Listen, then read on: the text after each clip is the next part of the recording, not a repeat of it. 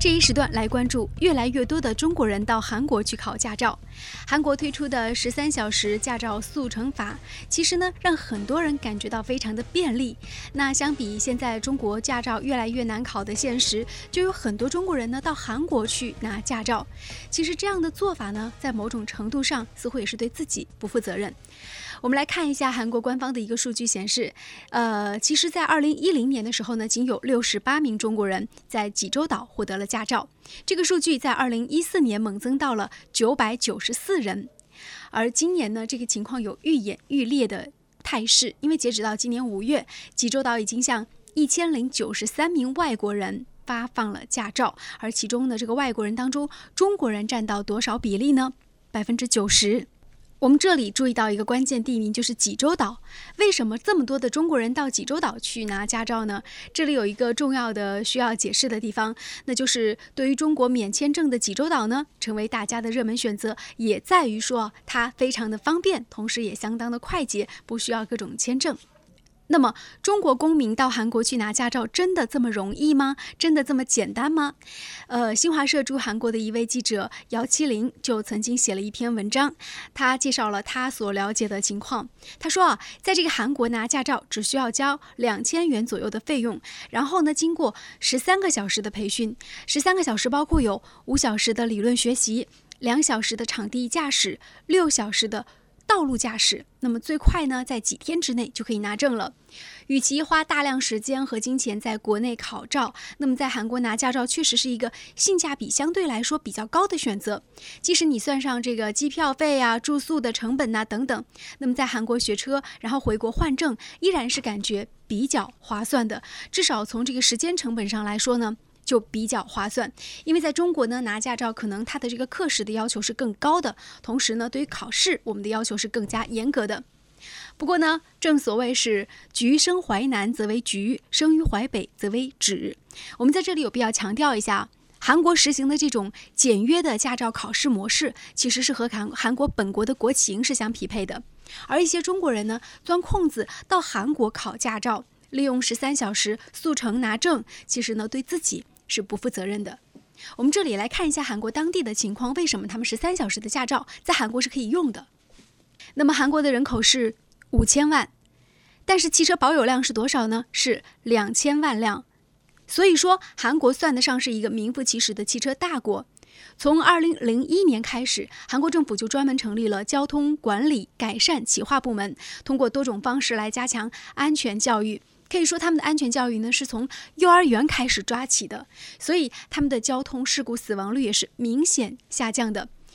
随着韩国社会进步，国民对于汽车知识和交通秩序的了解呢是已经普遍掌握了。而且正因为如此啊，韩国对于考驾照要求呢已经从考核驾驶知识和水平过渡到了着重驾车人的安全观念上面。相比较中国人，韩国人更加遵守交通规则。其实呢，这个是你不得不承认的一个事实。比如说，有一个常年驻韩的朋友就曾经说，他说啊，他在韩国考照的过程，无论是理论学习。还是道路驾驶，还是从教练到考官，都很重视安全的这个观念的传播。任何一个环节都告诉你说一定要注意安全。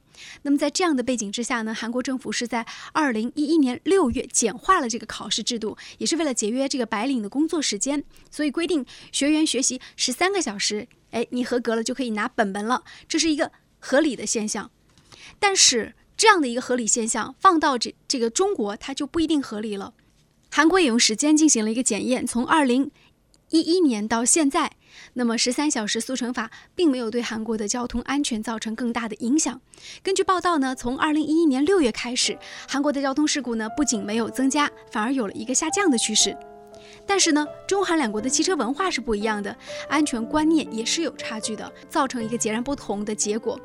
那么，考虑到中国复杂的这个驾驶环境，通过几周甚至几个月的学习拿到驾照尚不靠谱，十三小时的速成法，无异于培养的是什么呢？马路杀手。其实我觉得不仅仅是这个驾车人哈，他的这个安全理念是需要来提升的。其实很多作为这个。就是大街上行走的这个，我觉得作为每一个公民的这个道路安全的这个概念，其实也是需要提升的。我们从这个过红绿灯，行人不能够在这个马路上行走啊等等这些方面，其实对比两个国家来说，我们中国确实需要做的还有很多很多。那么，在韩国拿了驾照的这些朋友，他们敢不敢在国内开车呢？其实这里真的要打个问号了。比如说，有个朋友就说了，他说他到韩国拿了本本之后呢，其实每一次上路开始也是觉得有一点手忙脚乱的，因为毕竟啊，这个刚刚拿的驾照嘛。但是韩国呢，有一点就是相对包容的汽车文化，那么他在这个手忙脚乱当中呢，渐渐就掌握了这个车辆的技巧，除了偶尔的刮蹭之外呢，没有出现什么大事儿。呃，但是尽管他在韩国已经可以开车了，可是回到这个中国休假的时候啊，在拥挤的北京城，他依然不敢独自驾车前往。原因无他，那就是中韩的安全观念从小教育的这个差距，这不是一朝一夕可以去弥补的。所以从这个意义上来说，到韩国花十三小时，也许你能拿到一个驾照，固然看起来很美好，但是对于国人来说呢，却并非是靠谱的。在我国的汽车文化和安全观念深入人心之前，驾照的速成是需要谨慎的，因为这既是对自己负责，也是对社会负责。所谓生命诚可贵，且行且珍惜。好，我们今天的无理开讲就说到这里，再见。